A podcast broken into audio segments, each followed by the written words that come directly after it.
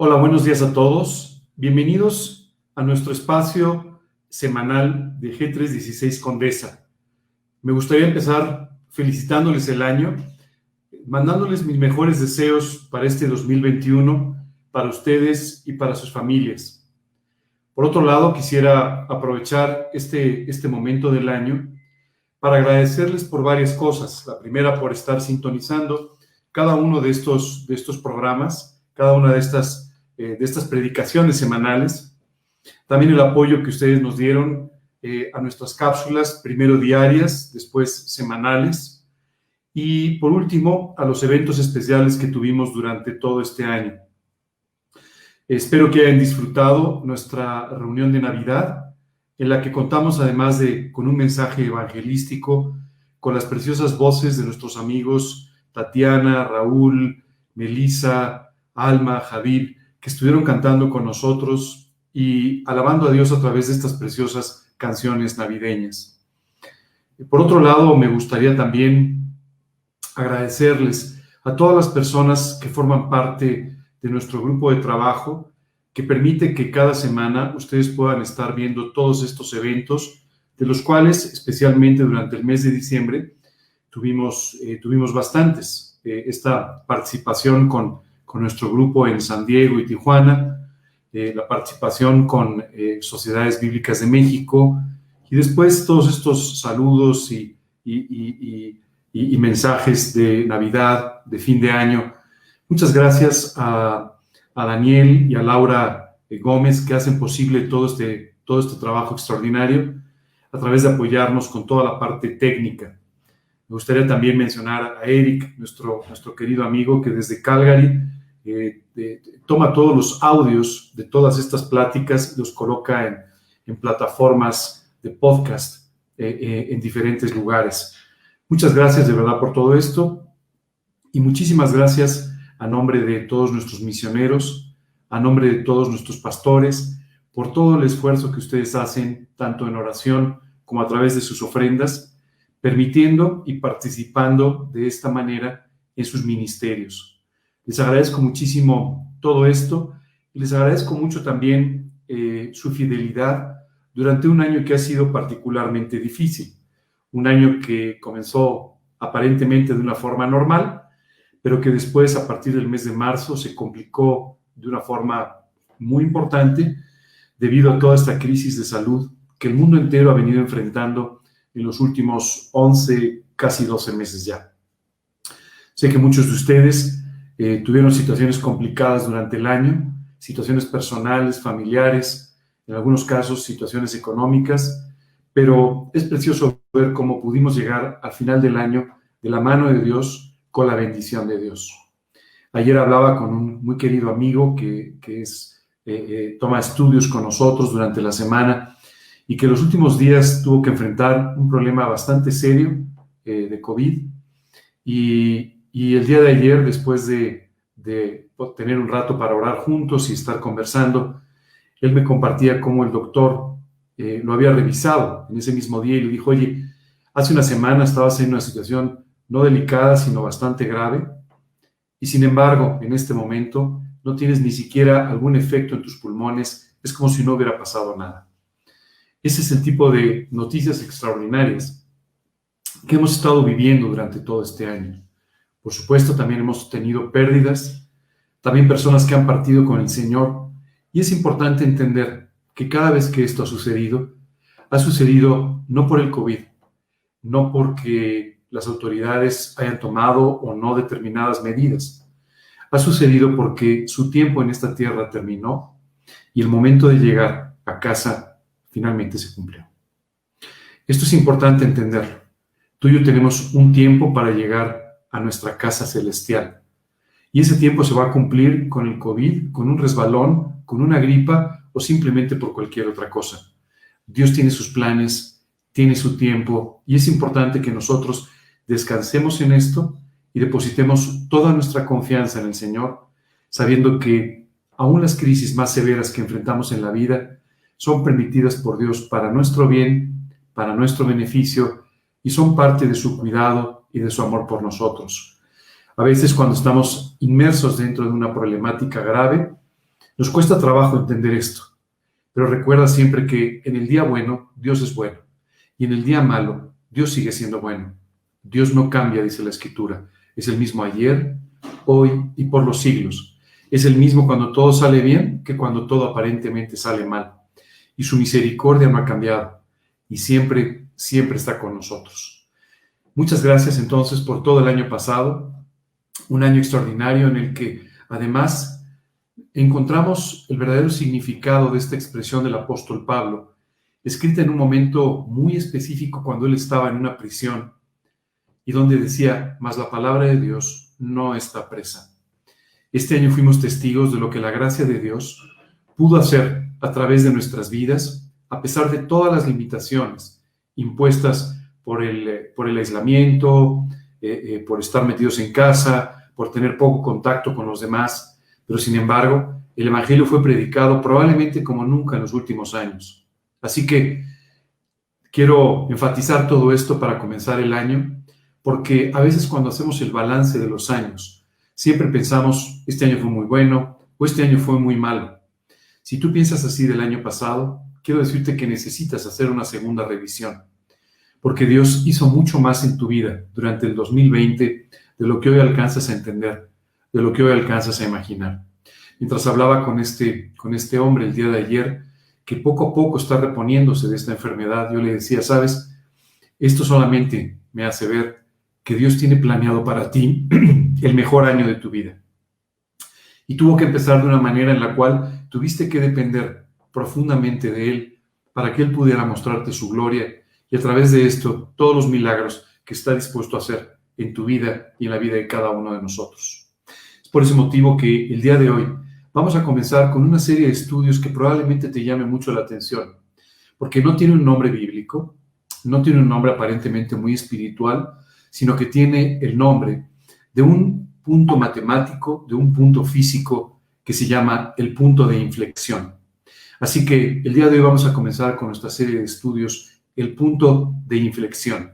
Pero antes de empezar, me gustaría pedirte que me acompañes en una oración para pedirle a Dios que bendiga no solamente este estudio, no solamente este domingo, pero todo este año.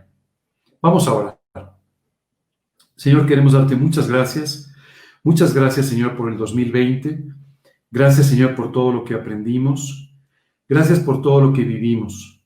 Gracias aún por las pérdidas. Gracias aún por las dificultades. Sabemos, Padre, que tú has estado atrás de cada una de estas cosas permitiendo que todo esto suceda y sin duda con un plan maravilloso para cada uno de nosotros. Cuando leemos la epístola a los romanos, Dios, tú nos dices ahí, sabemos que a los que aman a Dios todas las cosas les ayudan a bien.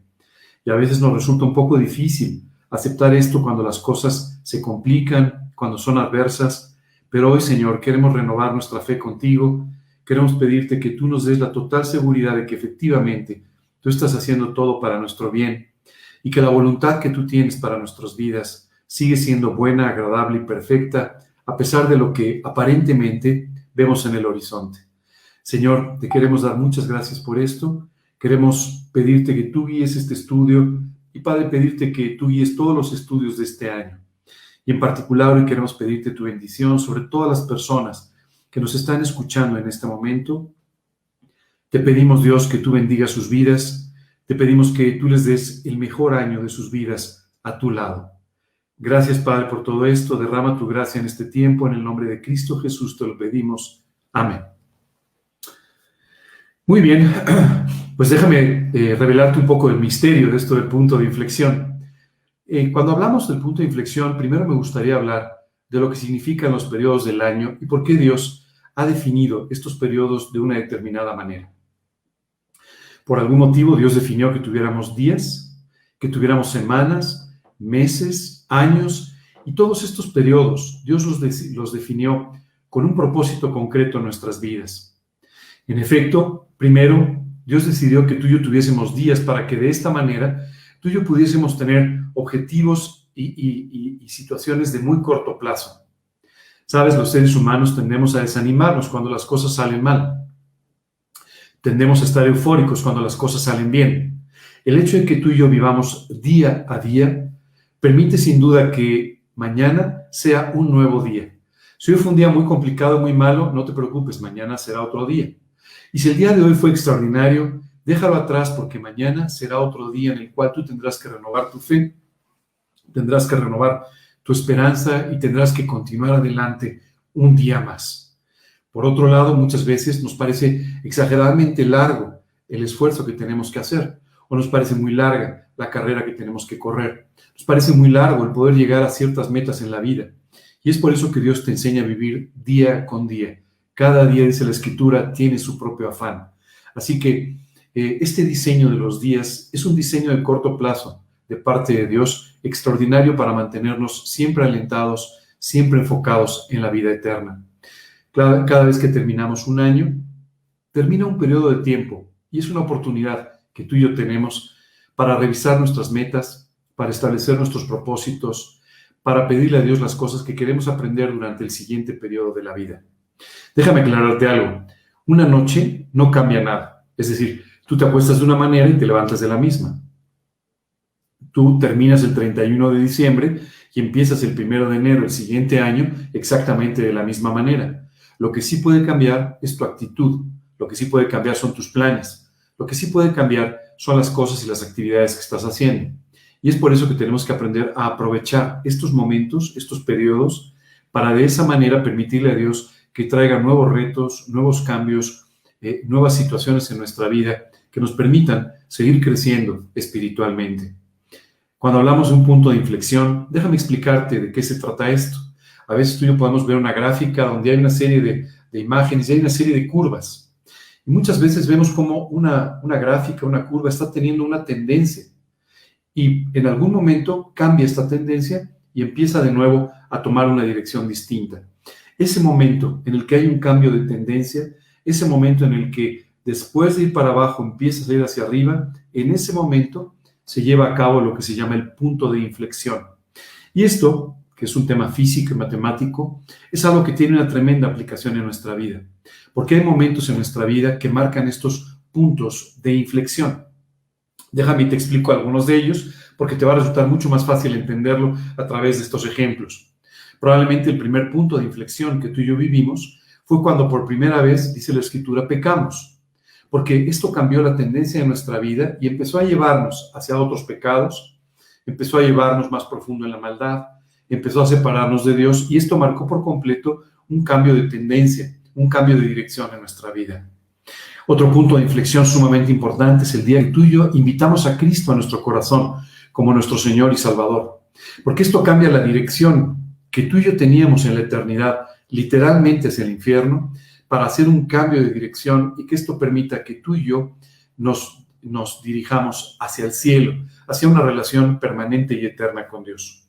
Por otro lado, en ese momento eh, cambiaron muchos aspectos de tu vida. Tú puedes decir, hoy simplemente oré y aparentemente no cambió nada.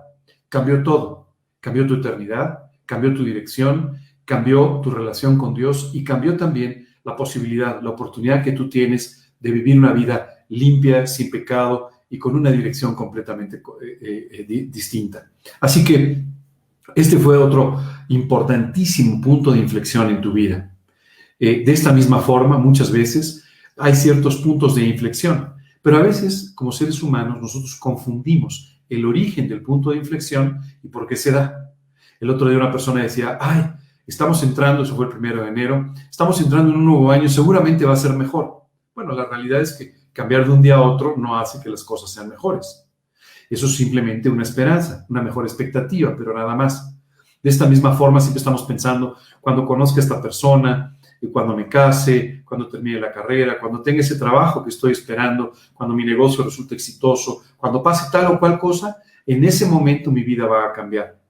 La realidad es que no es así. La vida no funciona de esta manera, no ha sido diseñada por Dios para que funcione de esta manera, sino más bien Dios genera ciertos puntos de inflexión que permiten entonces que, debido a las decisiones que estás tomando, debido a la forma en la que estás viviendo, debido a las acciones que tú estás llevando a cabo, entonces sí, la tendencia de tu vida empieza a cambiar. Déjame ponerte un ejemplo bíblico para que esto quede mucho más claro.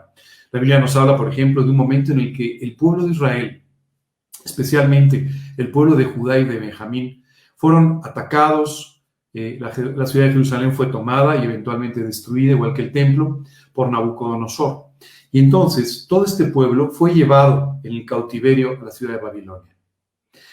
Mientras el pueblo caminaba hacia esa ciudad, el profeta Jeremías, que había venido anunciando que esto sucedería con mucha anticipación, se puso al lado de esta cuerda de prisioneros para empezar a decirles, oigan, Dios me ha dicho que a pesar de esta dispersión, en 70 años, exactamente en 70 años, ustedes van a emprender el camino de regreso, van a reconstruir Jerusalén, se va a reconstruir el templo y ustedes volverán a gozar de la bendición de parte de Dios.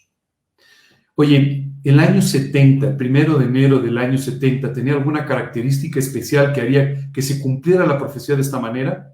No, en absoluto. Y quiero decirte que en el año 69, todo parecía indicar que no iba a suceder así. El pueblo de Israel ya se había no solamente diseminado, pero también integrado eh, en esta nueva nación.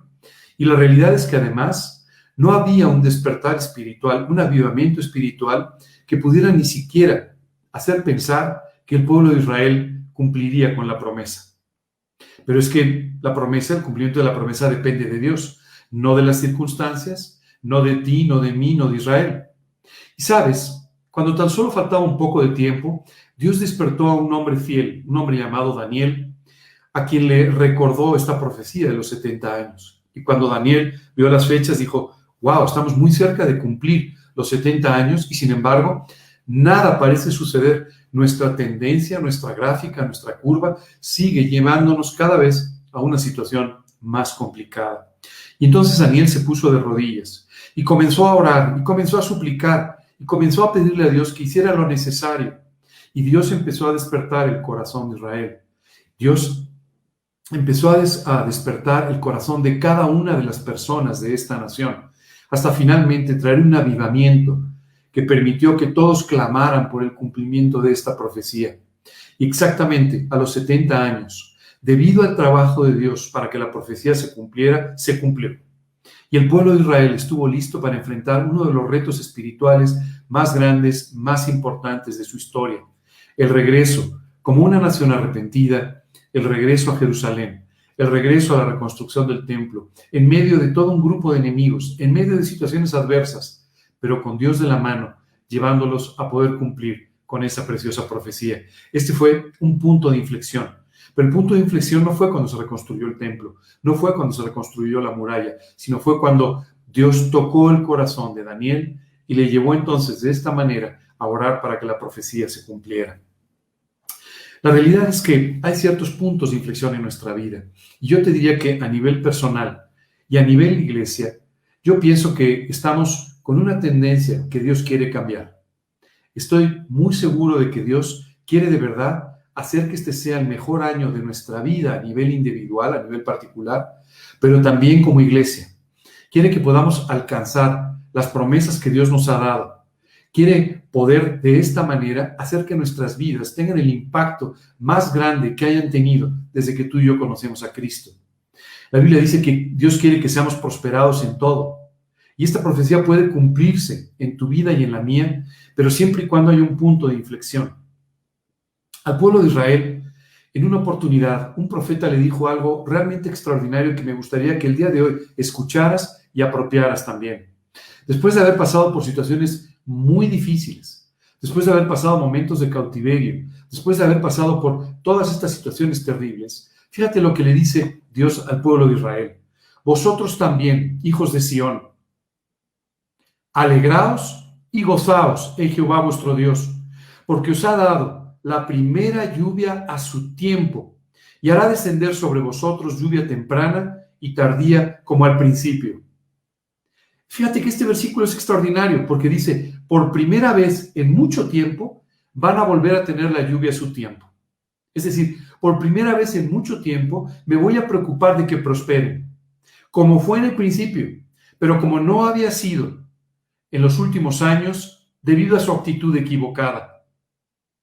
Otra vez te das cuenta, Dios dice, hemos llegado al punto de inflexión, pero para ello he tenido que preparar tu corazón para que de esta manera yo pueda volver a tratarte como en el principio, pueda bendecirte, pueda prosperarte, pueda hacer todo lo que hice por ti que no agradeciste o de lo cual simplemente no fuiste consciente. Y continúa el pasaje diciendo, las eras se llenarán de trigo y los lagares rebosarán de vino y aceite. Y os restituiré los años que comió la oruga, el saltón, el revoltón y la langosta, mi gran ejército que envié contra vosotros. ¿Sabes? El pueblo, de Israel había estado por años, básicamente viviendo en la miseria, tomando nada más lo poco que podían rescatar de lo que las plagas estaban eh, dejando. Todos estos animales, el saltón, eh, la langosta, el revoltón, son simplemente insectos que habían estado dañando, acabando con las cosechas en Israel. Y aquí Dios nos dice, todos esos animalitos solamente eran parte de un gran ejército que yo mandé en contra tuya. Y lo mandé en contra tuya para hacerte regresar. Muchas veces tú y yo pensamos que cuando algo bueno viene es de Dios y cuando algo no tan bueno viene, no es de Dios. No te engañes. Todos estos animales fueron enviados por Dios para que al provocar una crisis, Dios pudiese traer de regreso el corazón de Israel para con él. En pocas palabras, como dice un famoso refrán, no se hace chico si no se hace grande. Y Dios a veces tiene que permitir una crisis en nuestra vida, tiene que permitir situaciones complicadas, tiene que permitir un virus, tiene que permitir un desastre económico, tiene que permitir toda una serie de situaciones para traer de regreso nuestro corazón al lugar donde debe estar, para poder levantar a Daniel, para que ore, porque llegue el punto de inflexión y se cumpla la profecía, para poder ponerte a ti de rodillas y que de esta manera, a través de tus oraciones, Dios pueda cumplir todas aquellas promesas que tiene para ti. Qué increíble cómo trabaja Dios, en formas que probablemente tú y yo jamás lo haríamos, por nuestra falta de sabiduría y por nuestro exceso de sentimentalismo. Dios hace lo que es necesario hacer para tu bien. Sabes, me impresiona mucho siempre ver la imagen de la cruz del Calvario. A nadie, a nadie le dolió más aquella cruz, que a Jesucristo y a Dios el Padre que tuvo que ver a Jesucristo sufrir por los pecados de otros en aquella cruz. Pero Dios no detuvo su mano, porque Él sabía exactamente lo que estaba haciendo. Y a veces Dios tiene que permitir disciplinas en la vida de sus hijos. Dios tiene que permitir situaciones, pruebas, complicaciones en la vida de sus hijos. Tiene que permitir que llegue la langosta, que llegue la oruga, el saltón, el revoltón, porque de esa manera Dios puede volver el corazón de sus hijos a Él. Y aquí dice de una forma extraordinaria, te voy a restituir todos los años que las plagas te quitaron.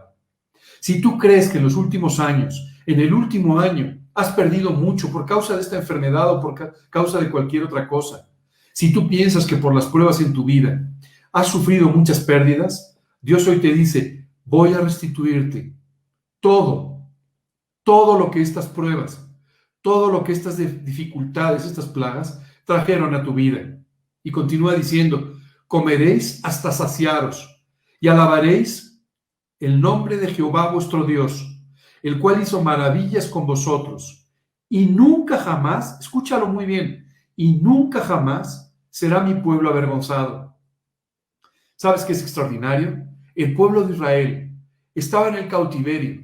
Sin embargo, Dios dijo, voy a volver a levantarlos, volveré a exaltarlos como mi pueblo, volveré otra vez a traer los milagros que harán que la gente tenga temor de ellos, simplemente porque así lo he decidido. Solo quiero decirte que Dios quiere que tú comiences este año en este punto de inflexión en el cual Dios quiere llevarte a comer, a saciarte y de esta manera que alabes nuevamente el nombre de Dios. Muchas veces hablamos con, entre nosotros o con creyentes o lo que sea. ¿Cómo estás? Bueno, pues mira, más o menos ahí pasándola, difícil, una situación complicada, no me está yendo muy bien. Dios quiere que cambies este lenguaje. Dios quiere que cambies tu vocabulario y que te dediques solamente a alabar el nombre de Dios, solamente a darle gloria a Dios, porque todo lo que ha sucedido, todo lo que está sucediendo, simplemente ha sido permitido y hecho por Dios con un propósito maravilloso de traerte de regreso de ponerte en una situación en la cual Él pueda bendecirte, Él pueda prosperarte, lo que de otra manera sería básicamente imposible. Y dice, nunca, jamás permitiré que mi pueblo sea avergonzado. Y el siguiente versículo, el versículo 27 de este capítulo 2 del libro de Joel, nos dice, y conoceréis, fíjate, no dice conocerán las demás personas, no dice lo verán las demás personas, dice, ustedes, y conoceréis que en medio de Israel estoy yo. A veces en medio de las pruebas y de los problemas, pareciera que no está en medio de nosotros. Y aquí Dios te confirma, estoy en medio de vosotros. Estoy en medio de mi iglesia. Estoy en medio de este grupo. Estoy justamente en medio. Y continúa diciendo, y que yo soy Jehová vuestro Dios, y no hay otro. Y mi pueblo jamás será avergonzado. Por segunda vez en dos versículos, Dios nos vuelve a decir, no vas a ser avergonzado.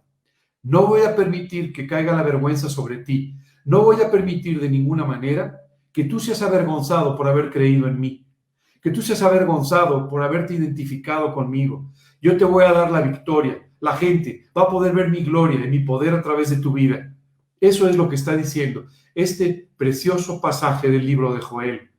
Yo te, te recomendaría, te aconsejaría que hagas lo mismo que hice yo. Mira, lo puse en una tarjeta para tenerlo delante de mí todos los días.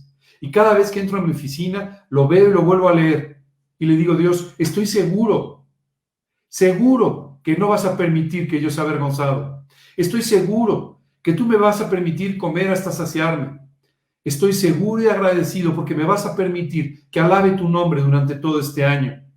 Y sabes, estoy además seguro de que harás maravillas en mi vida durante todo este año. Sabes, 2020 fue a modo personal, probablemente un año difícil en ciertos aspectos de mi vida, pero fue verdaderamente bendecido en aquello que para mí es exactamente lo más importante. Así que todas estas dificultades solo permitieron que Dios cumpliera su plan en mi vida. 2021 sin duda va a ser una extensión, solamente una extensión del trabajo que Dios quiere hacer. Pero en este mes de enero, tú y yo podemos disfrutar de este punto de inflexión. Las cosas están cambiando para bien. Las cosas están cambiando para que tu vida nunca sea lo mismo, para que puedas tener una vida de saciedad en todos los aspectos. Pero para eso, Dios ha tenido y está todavía preparando tu corazón para el punto de inflexión. Así como puso a Daniel de rodillas a orar para que el pueblo de Israel fuese avivado fuese tocado espiritualmente para que de esta manera él pudiese cumplir su profecía, tu vida y la mía han estado siendo objeto de una preparación de parte de Dios para poder de esta manera trabajar en nuestra vida, prosperar nuestra vida nuestro ministerio, prosperar todo el trabajo de Dios en nosotros y de esta forma traer las bendiciones, las promesas que Dios quiere traer a nuestra vida. Solo, solo quiero ahora utilizar, y este es el inicio de una serie de, de estudios que vamos a tener, vamos a estar hablando de cómo Dios preparó al pueblo de Israel en uno de los puntos de inflexión más importantes de su vida. Déjame narrarte un poco la historia previa para que entendamos el lugar exacto donde estamos. El pueblo de Israel había sido sacado por Dios en forma milagrosa, rodeada de milagros, de maravillas de Egipto, de esta situación de esclavitud en la cual habían vivido. Y comenzaron a caminar por el desierto y unos tres meses después habían llegado a la tierra prometida. Sin embargo, el pueblo desconfió de Dios. El pueblo no quiso tomar el reto de confiar en el Señor y de emprender la conquista de la tierra prometida. Y por ese motivo, por haber dudado de Dios, por no haber reposado en la fe, por no haber confiado en las promesas de Dios, Dios no pudo usar a esa generación de israelitas. Y entonces comenzó un proceso en el cual el pueblo de Israel empezó literalmente a dar vueltas por todo ese desierto durante prácticamente 40 años. Pero Dios había anunciado algo extraordinario. Cuando esta generación termine, la siguiente generación, la siguiente generación entrará en la tierra prometida. Así es que había un punto de inflexión. Cuando muriera la última persona de la generación rebelde que no había desconfiado, podrían entrar a la tierra prometida. La verdad es que no creo que nadie en Israel estuviese contando las muertes, a ver quién se murió y a ver quién. No, no lo creo. Pero Dios sí llevaba esa contabilidad, de la misma manera que la contabilidad de los 70 años, de la misma manera que la contabilidad hoy en día del virus o de la economía o de lo que tú quieres. ¿Sabes? Y entonces Dios comenzó a hacer un trabajo extraordinario que había comenzado desde antes, pero que en este momento se volvió evidente para que el pueblo de Israel pudiese entrar a la tierra prometida. Literalmente, después de una tendencia de dar vueltas y vueltas y vueltas, Dios quería llevarlos a un compromiso espiritual que permitiría la conquista de la tierra prometida. Quiero explicar con mucho detalle este ejemplo, porque en este ejemplo nos vamos a encontrar tú y yo identificados. En este ejemplo vamos a poder aprender qué es lo que Dios necesita para cambiar la tendencia de nuestra vida, para llevarnos a las bendiciones, para llevarnos al cumplimiento de profecías de tal magnitud como esta de Joel, que no es la única ni para el pueblo de Israel, ni para tu vida, ni para la iglesia. Pero simplemente necesitamos entender lo que Dios quiere hacer para llevarnos a ese punto de inflexión.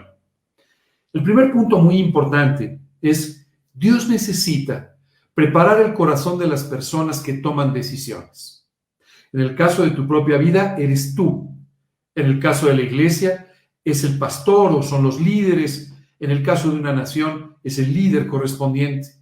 En el caso de Israel, Dios tenía que tratar con un líder al que iba a utilizar ahora para poder entrar en la tierra prometida.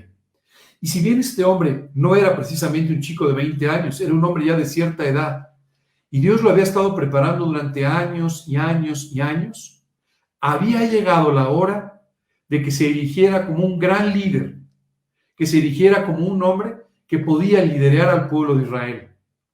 Sabes, mientras preparaba este estudio, recordaba las palabras de un hombre que tuvo que tratar un asunto muy delicado con su sobrina. Sí, esta, esta mujer había sido puesta por Dios al lado del rey, en este lugar donde ellos estaban viviendo. Ellos vivían en, en Susa, la capital del imperio, y ahí, ahí esta joven había sido puesta al lado del rey. Y mientras esto sucedía, alguien trataba de cobrar la vida de todo el pueblo de Israel para simplemente acabarlos por completo.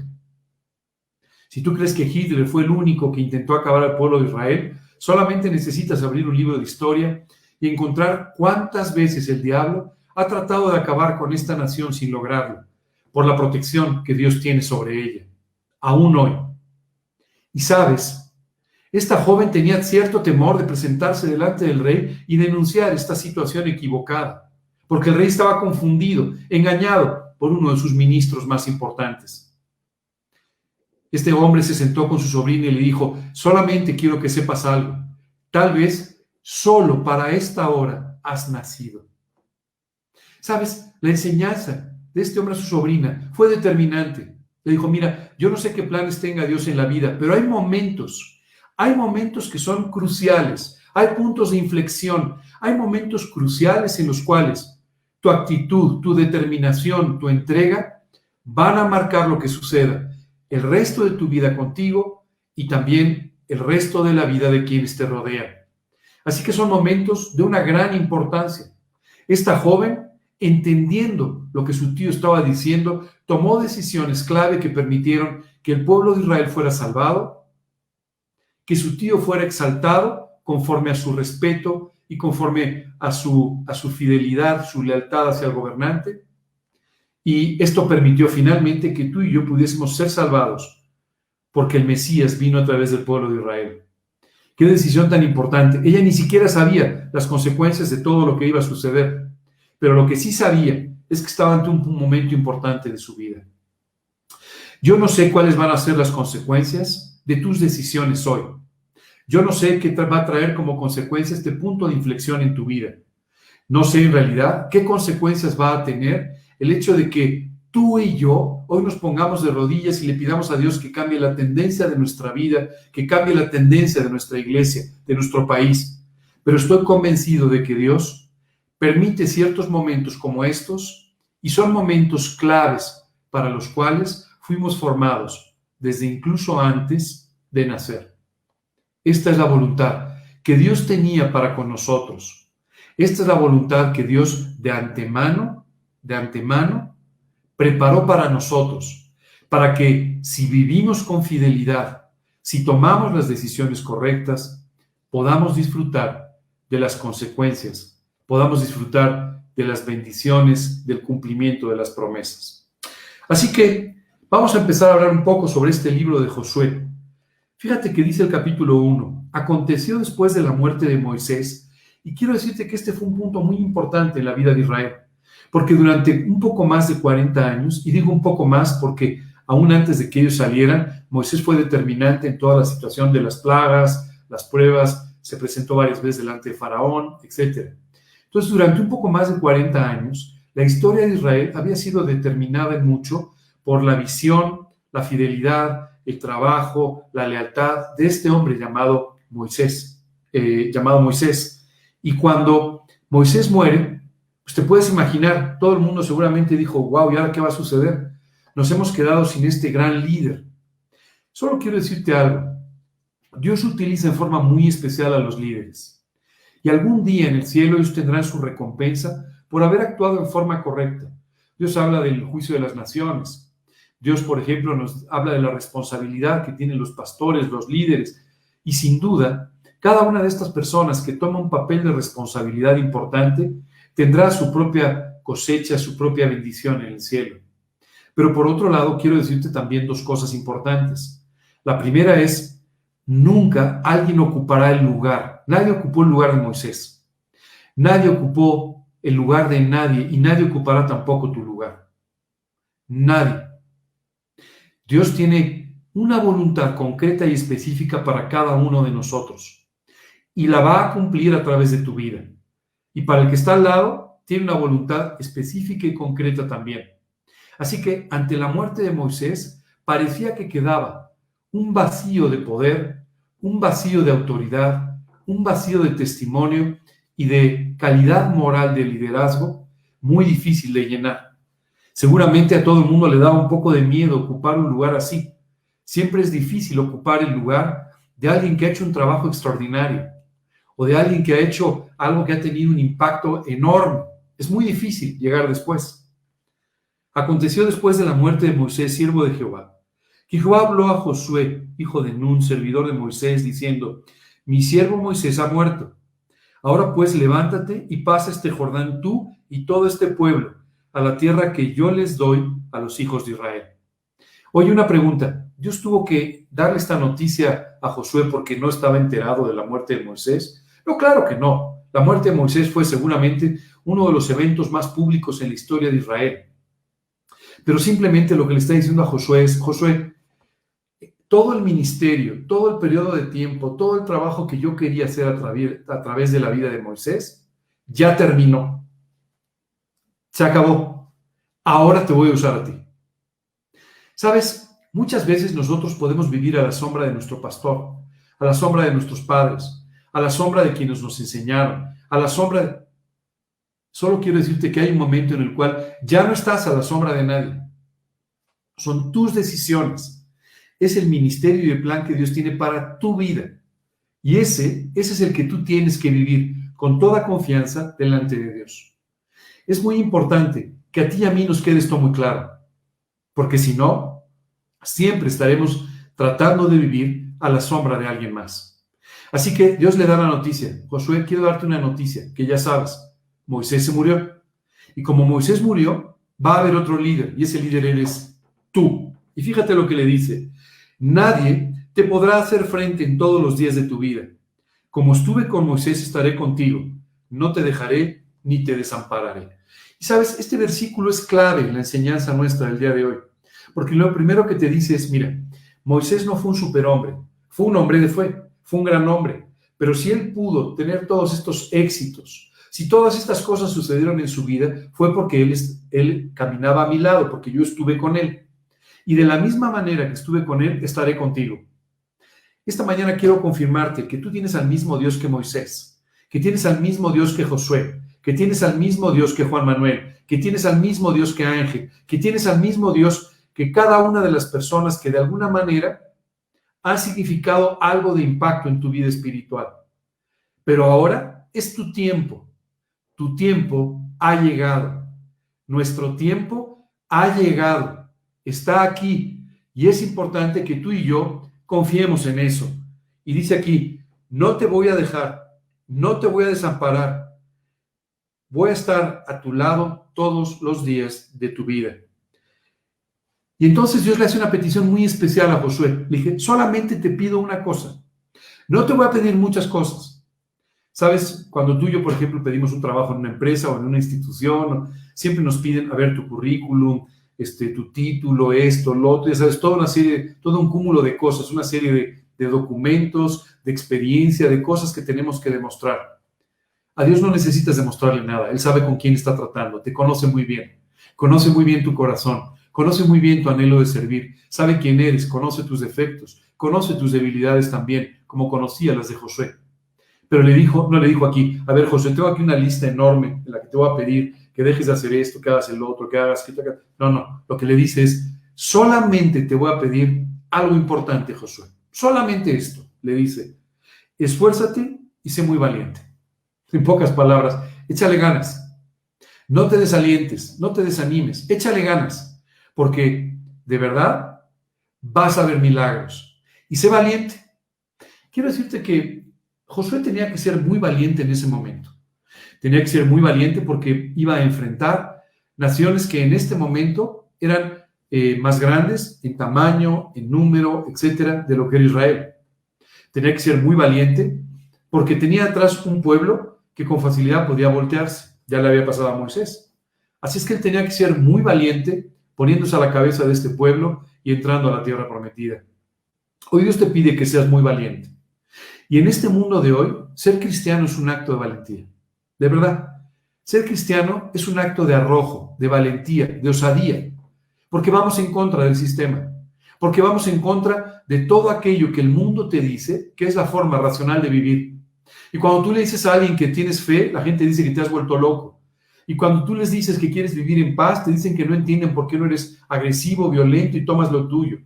Y cuando, te cuando tú dices que quieres vivir en santidad, la gente simplemente no entiende cómo puedes dejar a un lado todos los placeres y deleites que en este momento la sociedad y este mundo te ofrecen. Así que tenemos que ser valientes, valientes para plantarnos en medio, valientes para decir, voy a vivir conforme a los principios. No importa si me dicen loco, no importa si las cosas pareciera que salen mal, no importa nada en absoluto. Lo único que importa es que Dios me ha pedido que sea valiente y lo voy a hacer. Me voy a esforzar, voy a hacer lo que me ha pedido que haga. ¿Sabes? Esto de esforzarnos para los seres humanos a veces es un poco complicado, porque todos estamos dispuestos a esforzarnos un día, dos días, quedarte un día un poco más en tu trabajo, hacer un pequeño esfuerzo por aquel proyecto, hacer un esfuerzo porque tenemos una reunión especial en la que vamos a predicar. Pero Dios no te habla de un esfuerzo de un momento. Te dice, tienes que vivir esforzándote todos los días. Los días buenos, los días malos. Los días que estás buen ánimo, los días que estás de mal ánimo. Los días que todo ha salido bien, los días que todo está de cabeza. Tienes que seguir esforzándote. Y eso básicamente tiene un nombre, se llama carácter. Carácter no es golpear la mesa, no es imponerse a gritos, no es imponer tu voluntad sobre los demás, no.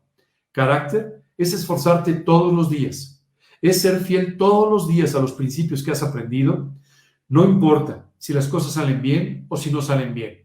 No importa si ves resultados o si no los ves, sino simplemente viviendo por fe. El carácter demanda mucha fe. El esforzarte todos los días demanda mucha fe. Por eso Dios le decía a Josué, esfuérzate. Y además tienes que ser valiente. Tienes que tomar retos. Muchas veces tú y yo tenemos que tomar ciertas iniciativas que sabemos que son peligrosas en ciertos aspectos de nuestra vida.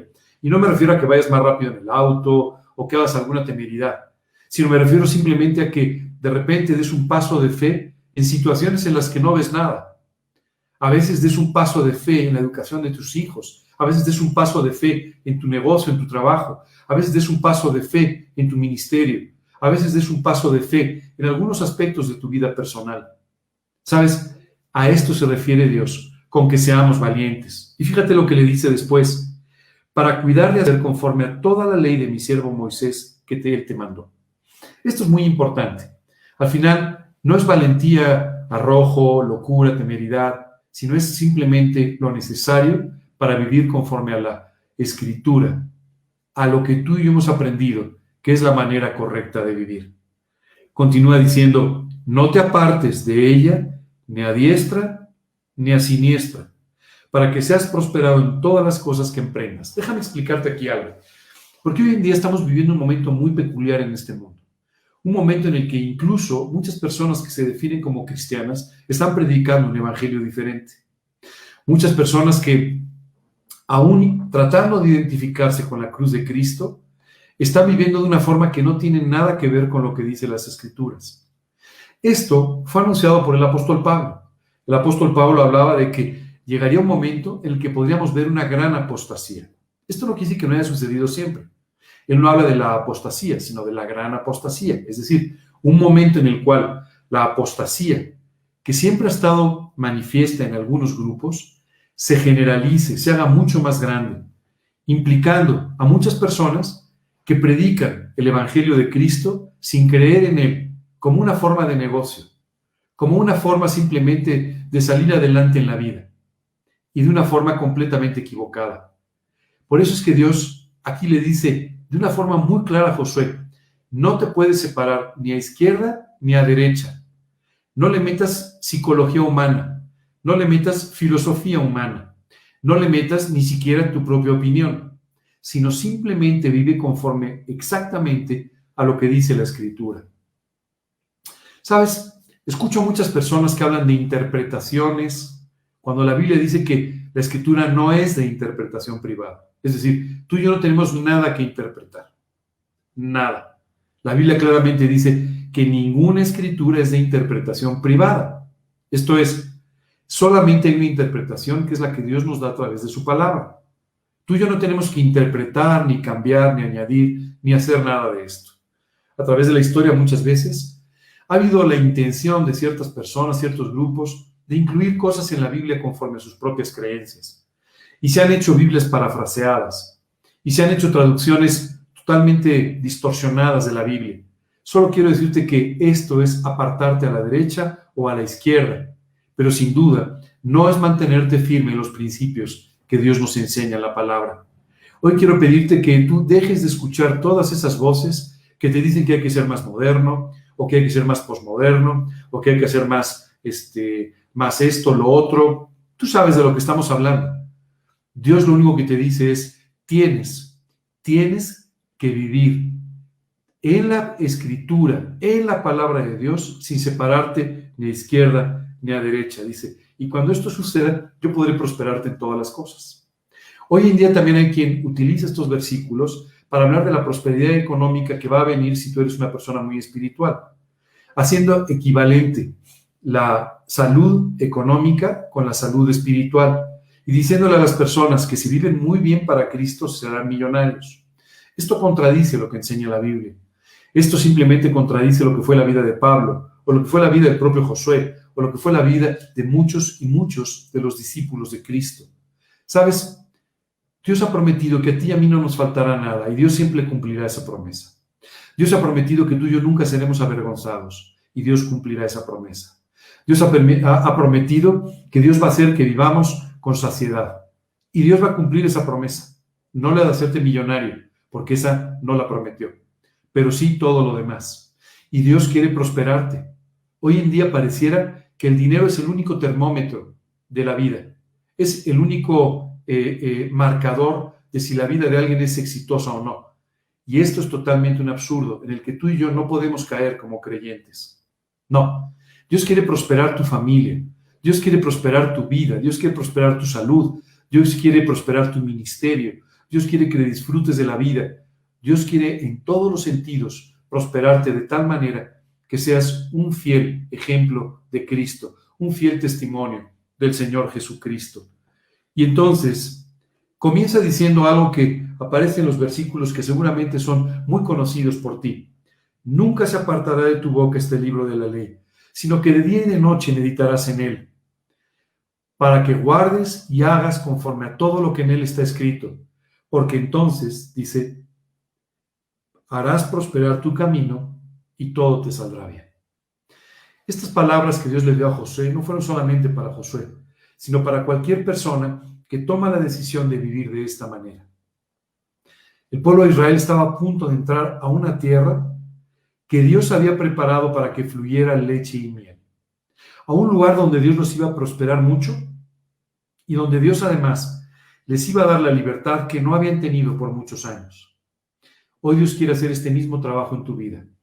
Quiere hacerte libre, quiere prosperar tu ministerio, tu vida. Quiere hacer de verdad que te conviertas en un claro ejemplo de la bendición que Dios le da a sus hijos. Pero para ello dice que nunca se aparte de tu boca este libro de la ley. Tienes que meditar en él día y noche. Y dice, para que guardes y hagas conforme a todo lo que en él está escrito.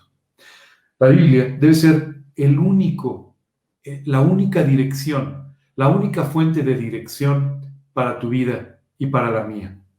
No cualquier otra cosa.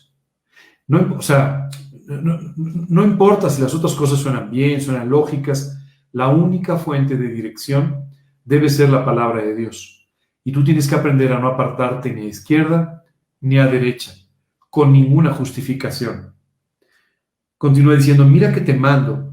Y le dice otra vez que te esfuerces y seas valiente. Y le repito otra vez exactamente la misma fórmula. Esfuérzate y sé valiente. Y le dice, no temas ni desmayes porque Jehová tu Dios estará contigo en donde quiera que tú vayas. Por favor, escucha bien esto. Jehová tu Dios estará contigo en donde quiera que vayas. Dios quiere sin duda que sepas que te acompaña a cualquier lugar donde vas, que te acompaña en cualquier iniciativa, que siempre está a tu lado, siempre está contigo. Y es por eso que debemos esforzarnos y, sernos, ser valientes. Si Dios no nos prometiera su presencia en nuestra vida, sería auténticamente una locura que tú y yo tratásemos de vivir así. Pero Dios te dice, voy a estar contigo.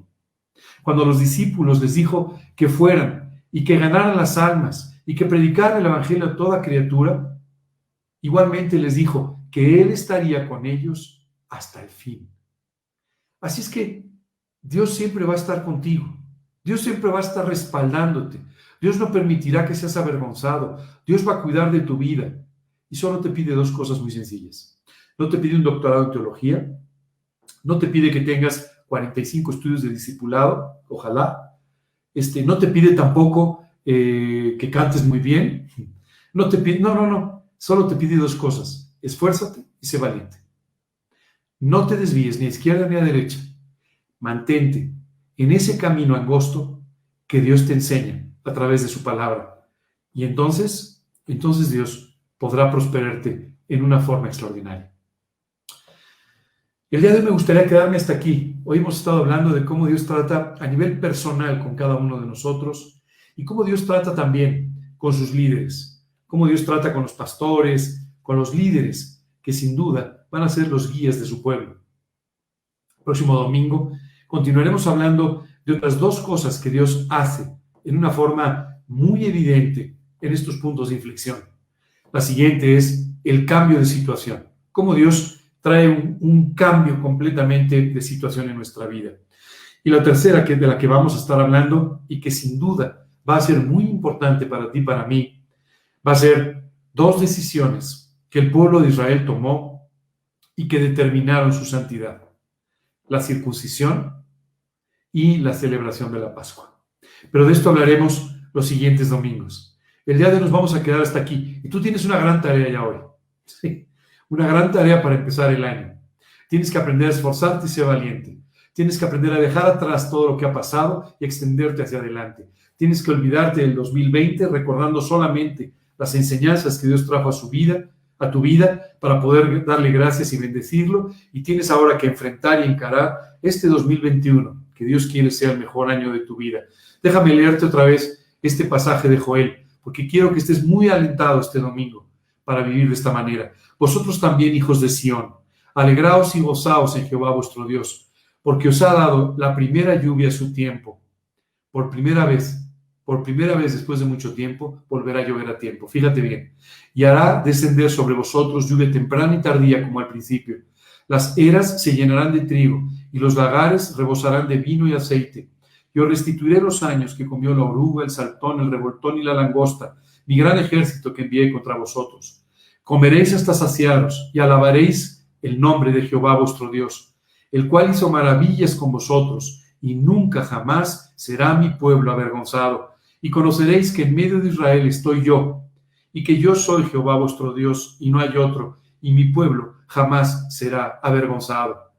Durante todos los meses del año pasado, sin que tú te dieras cuenta, Dios estuvo llevándote a una auténtica maestría espiritual. Sí, sí, sí, enseñándote a confiar, a depender, enseñándote a levantar de los problemas, enseñándote a muchas cosas que ni siquiera eres muy consciente. Pero de la misma forma que Dios fue preparando a Daniel, a Josué, al pueblo de Israel, de la misma manera Dios te estuvo preparando. Y hoy estamos a las puertas del punto de inflexión. Hoy es tiempo de que te pongas de rodillas. Hoy es tiempo de que como Daniel le dijo a Dios, Señor, los 70 años están a punto de cumplirse. No estamos listos. Te pido que nos levantes. Te pido que hagas una maravilla en nuestro corazón. De la misma manera que Josué cuando le dijeron nuevo líder volteó para todos lados y Dios le tuvo que recordar, no, no, ya se murió Moisés, ahora es contigo. De la misma manera que Jesús les dijo a sus discípulos, ahora es el turno de ustedes de predicar el Evangelio, de contarle al mundo todo lo que han visto durante estos tres años maravillosos. Ahora, ahora es tu tiempo. Ahora es nuestro tiempo. Y este es el año, este es el año que Dios quiere aprovechar para nuestras vidas.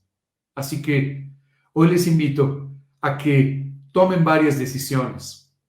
Buscar al Señor, esforzarnos, ser valientes, no separarnos ni a izquierda ni a derecha, y creer en todo aquello que Dios nos ha dicho que va a hacer en nuestras vidas. El siguiente domingo continuaremos con esta enseñanza. Vamos a tener que tomar algunas otras decisiones, pero con las que tienes por hoy es más que suficiente. Me gustaría terminar hoy con una oración, una oración en la que le vamos a pedir a Dios que nos dé la fe necesaria para creer todo esto que hemos escuchado, que nos lleve a vivir de esta manera en este año y que bendiga nuestras vidas, que bendiga nuestras familias, que bendiga nuestros ministerios. Vamos a, inclinar nuestro rostro por unos instantes y vamos a orar pidiéndole a Dios que haga esto en nuestra vida. Señor, hoy queremos darte muchas gracias por el trabajo maravilloso que tú has venido haciendo durante todo este tiempo en nuestra vida y en especial el año pasado. Gracias, Señor, por hacernos ver que hay un punto de inflexión adelante en nuestra vida y que este es el momento de empezar a tomar grandes decisiones. Señor, gracias por ponernos delante de nosotros estas promesas maravillosas que tú quieres cumplir durante este año. Hoy te pedimos, Señor, que tú nos lleves a esforzarnos, a ser valientes, confiando en que tú estás a nuestro lado y nos llevas de la mano. Queremos pedirte también, Señor, que tú permitas que no nos desviemos ni a izquierda ni a derecha, sino que nos mantengamos con valentía en todas aquellas cosas que tú nos has enseñado en tu palabra. Señor, te pedimos por este nuevo año. Te pedimos que tú lo bendigas. Te pedimos que tú nos uses abundantemente. Te pedimos, Señor, que tú traigas bendición a nuestras vidas, a nuestras familias, a quienes nos rodean. Señor, usa nuestra vida de la mayor forma que la hayas usado jamás. Y Padre, te pedimos de esta manera, confiando en que nunca permitirás que seremos avergonzados, que cumplas tus promesas en nuestra vida, conforme a tu voluntad. Señor, muchas gracias por todo esto. Derrama tu gracia sobre nuestras vidas y haz que este año sea el año de tu gloria. Padre, te lo pedimos en el nombre de Cristo Jesús. Amén. Amigos, no me queda más que mandarles un fuerte abrazo con todo cariño, con mis mejores deseos para este año. Llevamos una hora hablando de estos mejores deseos de parte de Dios y hoy solamente quiero ser portavoz de su parte, de estos deseos maravillosos que Dios tiene para tu vida. Que Dios los bendiga. Nos vemos el próximo domingo para nuestra predicación semanal del grupo G316 Condesa. Me gustaría también aprovechar esta oportunidad para invitarlos. El sábado a las 5 de la tarde vamos a tener una oportunidad genial. Esa oportunidad es la, la de tener una entrevista con un personaje que se llama Josh McDowell. Josh McDowell ha escrito 127 libros cristianos, nada más. Además de eso, ha dado 27.400 conferencias durante su vida. Varios millones de personas han escuchado el mensaje del Evangelio a través de su vida y solamente de uno de sus libros, que se llama Más que un carpintero, se han vendido 27 millones de ejemplares. George McDowell tiene una vida extraordinaria. Él se ha dedicado a escribir sobre muchos temas de la vida espiritual y vamos a tener la gran oportunidad de escucharlo en vivo, ¿eh? en una entrevista en la que ustedes además van a tener la oportunidad de enviarle sus preguntas, sus dudas, sus saludos. 5 de la tarde a través de nuestra plataforma G316 Adultos Mayores. Les invito, es una gran oportunidad de conocer a un hombre de Dios. Que disfruten mucho su domingo. Que Dios los bendiga. Les mando un fuerte abrazo.